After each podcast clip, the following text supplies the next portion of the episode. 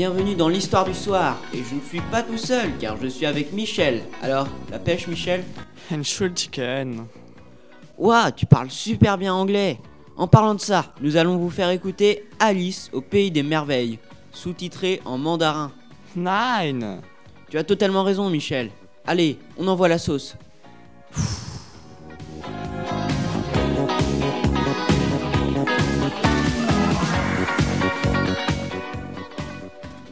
Vous êtes sur Timbre FM et les quatrièmes du collège Saint-Maurice vont vous présenter Alice au pays des merveilles. J'espère que vous êtes bilingue, car ce conte est en anglais. Sans plus attendre, débutons le premier chapitre. I'm late, I'm late, I'm so very late.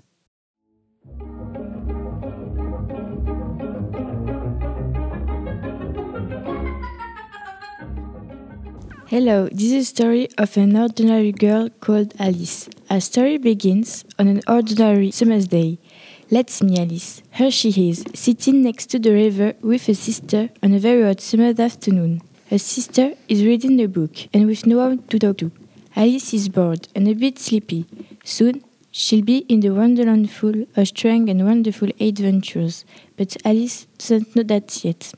Oh, there is nothing to do except lie on the grass and pick daisies. Shall I make a decision for my dear little Dinah? Oh, I don't know. It's so hot. Oh dear, oh dear, I'm late. I'm so very late. Oh dear, oh dear. A white rabbit. A talking white rabbit? Perhaps. But a rabbit with a pocket watch? A rabbit with pockets? I must see where he is going. Alice has never seen a rabbit with a pocket, or a waistcoat, or a pocket watch before. So she ran after the rabbit as fast as she could, and when the rabbit jumps down a large rabbit hole, Alice jumps straight after him. Oh, is that this hole is very deep or I'm falling very slowly? And what a curious rabbit hole. Who would think a rabbit hole would have bookshelves and books and maps and jars of marmalade? Alice fell down, down, down. She fell for so long that she began to think about Dinah, her cat. Dinah will miss me tonight. I hope they'll remember her milk at time. Dinah, my dear, I wish you were down here with me. Alice was beginning to feel quite sleepy when suddenly her fall was over and she found herself sitting on a pile of leaves and grass. Ouch! Who's there? Oh, my ears and whiskers. How late it's getting. Wait, please, sir, wait a moment.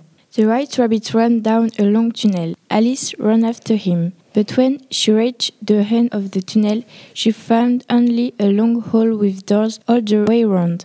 Alice tried to open the doors, but they were locked. Then she saw a table with a tiny key on it.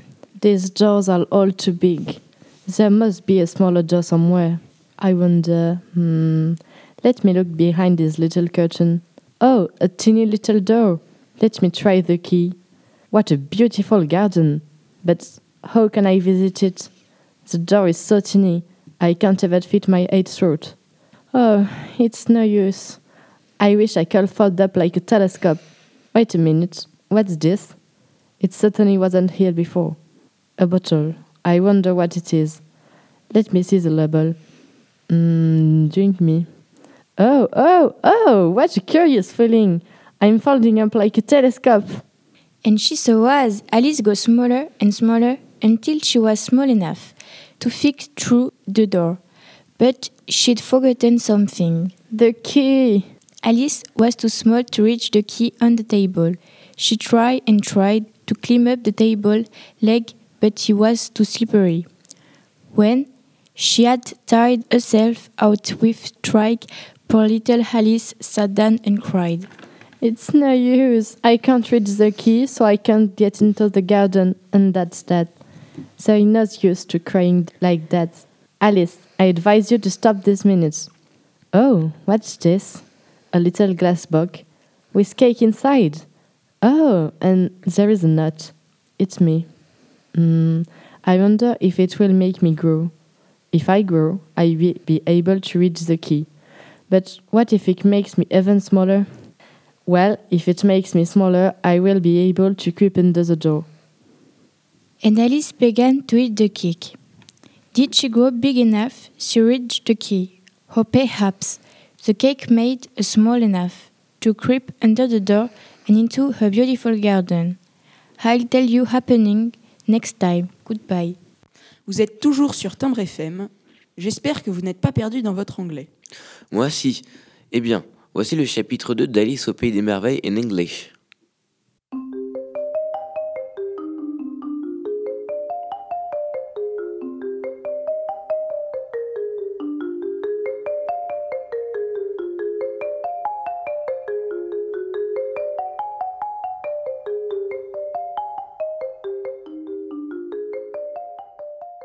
Hello, Alice is having some very curious adventures at the bottom of a rabbit hole.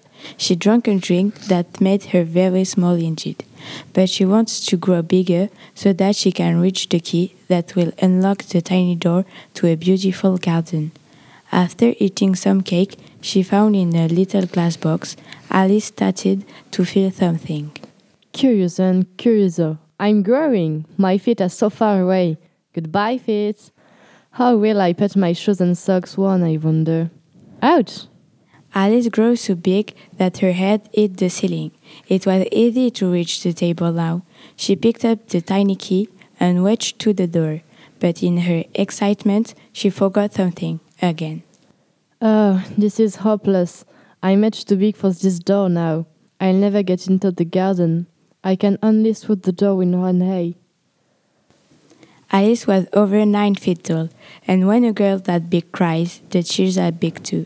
Alice cried and cried until half the hall was filled with a salty pool of cheers. After a time, Alice heard a little pattering of feet in the distance. She dried her eyes to see what was coming. Oh, I'm late. I'm so very late. I was told to be early and I'm going to be late. The Duchess will be waiting. Oh my, oh my, she will be so very angry with me. Oh my. The sight of the white rabbit splendidly dressed in his best clothes and carrying a large fan and a pair of white latex gloves was enough to stop Alice's tears. If you please, sir. Oh, oh my.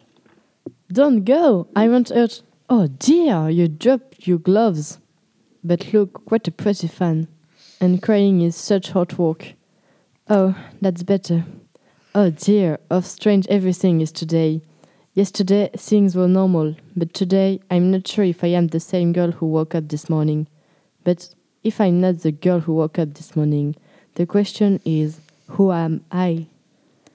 Alice found herself with she talked. She felt much cooler, but after a minute or two, something started happening. Oh, here's that feeling again. Then something kept happening. Alice kept feeling herself. I don't believe it. I must be. I am. I'm growing smaller again. Smaller than the table. Hello, Fitch. It's good to see you again. Soon Alice was smaller than ever. She was still shrinking and shrinking, and she didn't know why. Oh dear, I'm getting very small. Oh, I'm getting much too small. Oh dear, I shall fade away altogether. Oh, the fan, the fan! Just in time, Alice threw the fan on the floor so she wouldn't get any smaller. That was a lucky escape. But now I'm small enough to get into the garden. Poor Alice. There she stood at the little door, but it was locked again. And there was the little key back in its place, out of reach on the table. Oh, not again. This is hopeless. I'll never get that key now. I so badly wanted to see the garden, and things are worse than ever. I've never been so small that in my life. Never. Things were as bad as ever, and they were about to get worse. Oh! And poor Alice fell into a pool of her own tears. Luckily, she knew how to swim, but she wasn't the only one who had fallen into the pool.